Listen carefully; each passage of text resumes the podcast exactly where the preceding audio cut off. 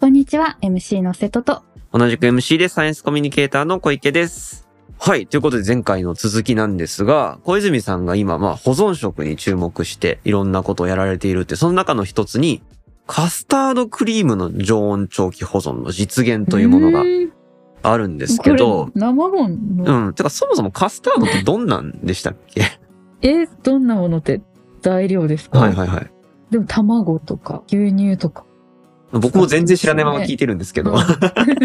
小泉さん、カスタードってそもそもまあでどもんな今おっしゃったようなのがメインになります。あと小麦粉とかバターとか、うんはいはいはもいち。ろんお砂糖とか、うんそういったものからできます。で、それをまあ炊き上げる鍋でぐつぐつ煮込むって言いますかね。加熱して作ります。へーえ、それはそもそものカスタードクリームがそういう作り方作り方ですあーなね。るほど。じゃあ、できたものは別にな生ものじゃない。それ加で熱一応加熱はしてて、それから冷やして食べるという感じですね。はいはいはい。そうか。これをその保存食にするってなった時に、やっぱりレトルトパックみたいな形にそうですね。なっていく。あの、私、新丸子の方でシュークリーム専門店やっていまして、うんはいそちらの方でシュークリームを長期保存できないかっていう発想になったんですね。わあーーありがたい、それは。美味しいシュークリームなんかこう、非常時食べれたらいいな、みた最い高なですね思い。うん。で、あとやっぱ、もともと加熱してますんで、まあ、鍋でぐつぐつ煮込んで作れるんだったら、できる可能性はあるのかな、ということうでん着手したっていう経緯はあります。はい。はい。へーでも、長期保存するのは難しいんですか実はこれ挑戦してるんですけども、すごい難しくて、うんカスタード炊き上がり自体は、実際こう温度計さしてみると、まあ、大体90度ぐらいまで上がってるのは確認したんですね。うんうん。なんですけども、レトルト殺菌、やっぱ120度まで上げてしまうと、うん。風味が全然違うんですね。全く違うものになってしまうということが分かってます。うん。 120度まで上げてしまうと、ちょっと匂いが、うん。変な匂いがしてくるんですね。へえ。へー具体的にあのデトルトにした状態でパックを開けてみると卵の草というような匂いがしてきてあまあ、いわゆる硫化水素の匂いもうんーそれなかなか、 ですねなかなか感じる人少ないかもしれないですけど。う明らかにあそれだなっていうような匂いなんか温が泉みたいな感じですかそうですそうですそうですあ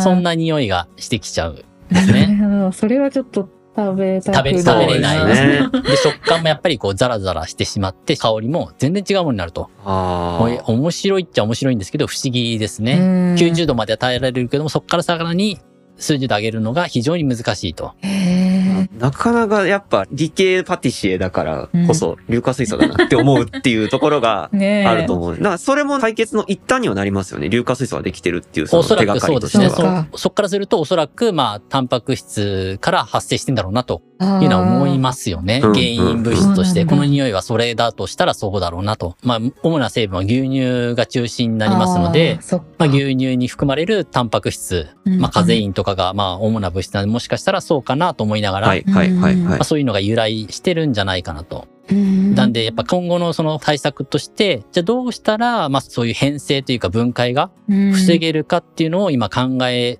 ながら、なかなか難しい。まあ難しいんですけど、まあ世の中に今ない理由は、まあそういったところなのかなと思いながら、じゃあその解決策を今模索しているところです。うんへーもうだから高温高圧の状態でタンパク質の分解をどう防ぐかっていう話でこれもだから研究ですよね。研究ですね。まあ研究でですねそもそもできるのかできないのか私には分からなくて、うんもしかしたらそういう今、この話を聞いた専門家がいもしいらっしゃって、いや、それできないよとか、こうこうだったらできるよみたいなのあるんだったら、ぜひ教えていただきた いですね。ぜひそのまあサイエンスラバーでも大丈夫 ですし、ティーフル小泉さんのところにでもごな連んか絡いただけ私れもば。そこまでそういうタンパク質のね、あ熱安定性とかっていうところはそんな専門じゃないので、こうパティシエ視点での、こう、こういった方法で、なら作れますとかできますとかっていうこともできるんで、すごい。そういうパートナーとか見つけられたら、まあいいなとは思いながいやら、ーそれか私、あの、インターネットとかで情報を得ながら、はい。何かこう新しい思いつきが出たらいいなと思いながら今論文探したりもしてます。わすごいあ、ぜひご連絡を。いやそうですお待ね ちして。いや、でも、カスタードがね、食べれたらいいですまよすそうね。ですね。その常温長期保存ができるって言うと、なんか、災害時も、まあ、そうもちろん役立ちますけど、なんか嫌なことがあった日とかに自分でこう、うちでさっと作れたりとかもそうですね。できそうですよねあのもう戸棚に置いといて、なんかこう、そうかふっと食べたい時に召し上がっていただくみたいな。わざわそうかざ買いに行かずとも、まああー冷蔵庫で一回冷やしていただいて、まあ冷えたところで、まあ生地と一緒にこう食べていただければ、うんもう好きな時に美味しくシュークリーム食べれるみたいな。確かに。買い置きができるっていう。僕、シュークリーム結構好きなので、はい。本当に今テンション上がってますね。そうか。でも